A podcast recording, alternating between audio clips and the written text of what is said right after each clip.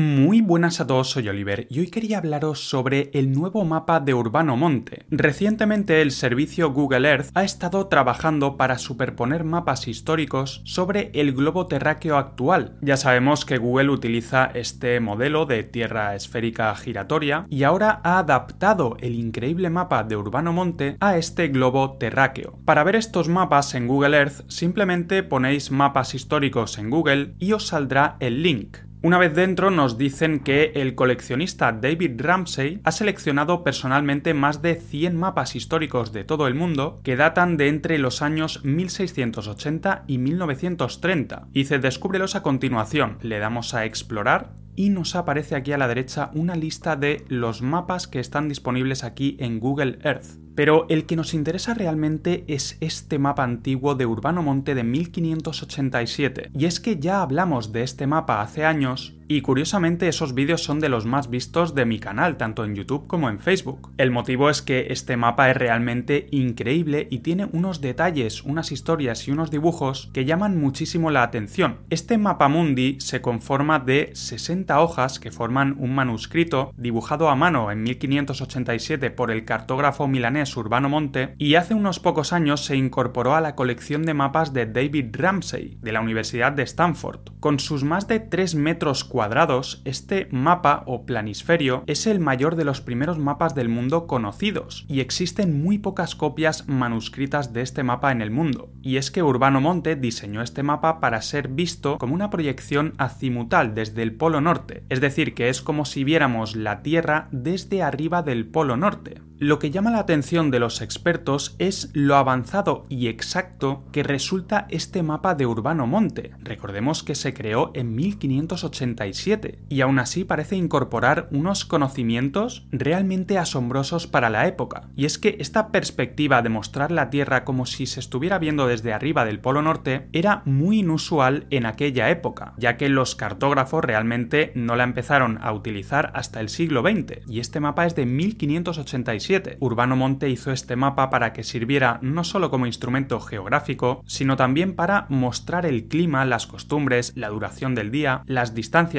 dentro de las regiones, y en definitiva lo hizo para crear un planisferio, un mapa científico universal. En su dedicatoria, Urbano Monte especificó cómo disponer realmente las hojas de este mapa y dice explícitamente que debía pegarse en un panel de madera de unos 10 pies cuadrados, para que pudiera girar de esta manera al alrededor de un pivote o una clavija central a través del polo norte. Y atención a este comentario de David Ramsey, que considera que con aquella representación de la Tierra, Monte estaba tratando de mostrar la naturaleza circular de la Tierra. Es muy curioso que diga circular y no esférica, porque sabemos que no es lo mismo. Circular puede ser una moneda que no es esférica y luego esférica es otra cosa. Y aquí es donde ha entrado Google recientemente. Han decidido adaptar, superponer el mapa de Urbano Monte, que como dice Ramsey trataba de mostrar la Tierra de manera circular, y la han puesto sobre el globo terráqueo que muestran en Google Earth. Pero claro, como vemos aquí, el problema es que la parte del norte se ve muy bien, se ve normal, precisamente porque Urbano Monte diseñó este mapa para ser visto desde arriba del Polo Norte, pero en la parte del sur, en la parte de lo que sería ya la Antártida, el Polo Sur, vemos que está completamente distorsionado, no tiene ningún sentido este mapa. Y es que si vamos a la página web oficial de David Ramsey, la publicación que hizo con todos los fragmentos del mapa, podemos entrar realmente a cómo se ve el mapa según Urbano Monte, el propio creador del mapa y no Google Earth. Y aquí vemos la realidad de este mapa, y es que la parte del sur, que sería este anillo que rodea a la Tierra, no tiene hielo y tampoco vemos ningún una zona helada en el Polo Norte, lo cual sin duda llama muchísimo la atención. De hecho, en el norte hay cuatro ríos, lo cual nos recuerda curiosamente a los cuatro ríos que se mencionan en Génesis que saldrían de Edén, y luego en la parte sur vemos que no hay ningún tipo de hielo. Lo que sí hay curiosamente son animales, bestias, híbridos e incluso gigantes en estas zonas del mundo. De hecho, todo el mapa está lleno de criaturas fantásticas. Aquí vemos, por ejemplo, una especie de monstruo marino, que sería un híbrido. Y aquí vemos en la parte sur no solo este monstruo marino, sino también sería como una especie de sirena, ¿no? Como un cuerpo humano, solo tiene un ojo. Algo que también aparece en los escritos antiguos, que se habla de gigantes con un solo ojo, seis dedos en los pies y manos, pelo rojizo, doble fila de dientes, unas cosas bastante sorprendentes. Curiosamente vemos el sol aquí de un tamaño muy reducido, bastante más pequeño que la Tierra, como que era el sol el que se movía. También muy curioso estos pájaros gigantes que estarían llevando incluso elefantes, para que nos hagamos una idea del tamaño ¿no? de estos pájaros. Y luego nos vamos a lo que sería la parte de Latinoamérica, vamos a girar el mapa, y aquí vemos la región de Giganti, la región de gigantes con seres de un gran tamaño, algo que se menciona no solo en la Biblia en Génesis, sino que después se detalla en libros apócrifos o pseudepígrafos como el libro de Enoch, Jubileos, etc. Y es que Latinoamérica o Sudamérica tiene una historia muy amplia que habla sobre gigantes, aunque ya sabemos que la versión oficial, la historia oficial, ignora completamente esta parte de la historia oculta. Luego también vemos en esta parte que pone Terra Galleca, vemos centauros, un animal o un híbrido mitológico. Y aquí la pregunta es, ¿Urbano Monte se imaginó todo esto? Quizá para representar tierras que no habían sido exploradas todavía, o es que hay algo histórico de verdad y que en aquella época todavía se conocía, aunque hoy en día ha sido ya completamente ocultado.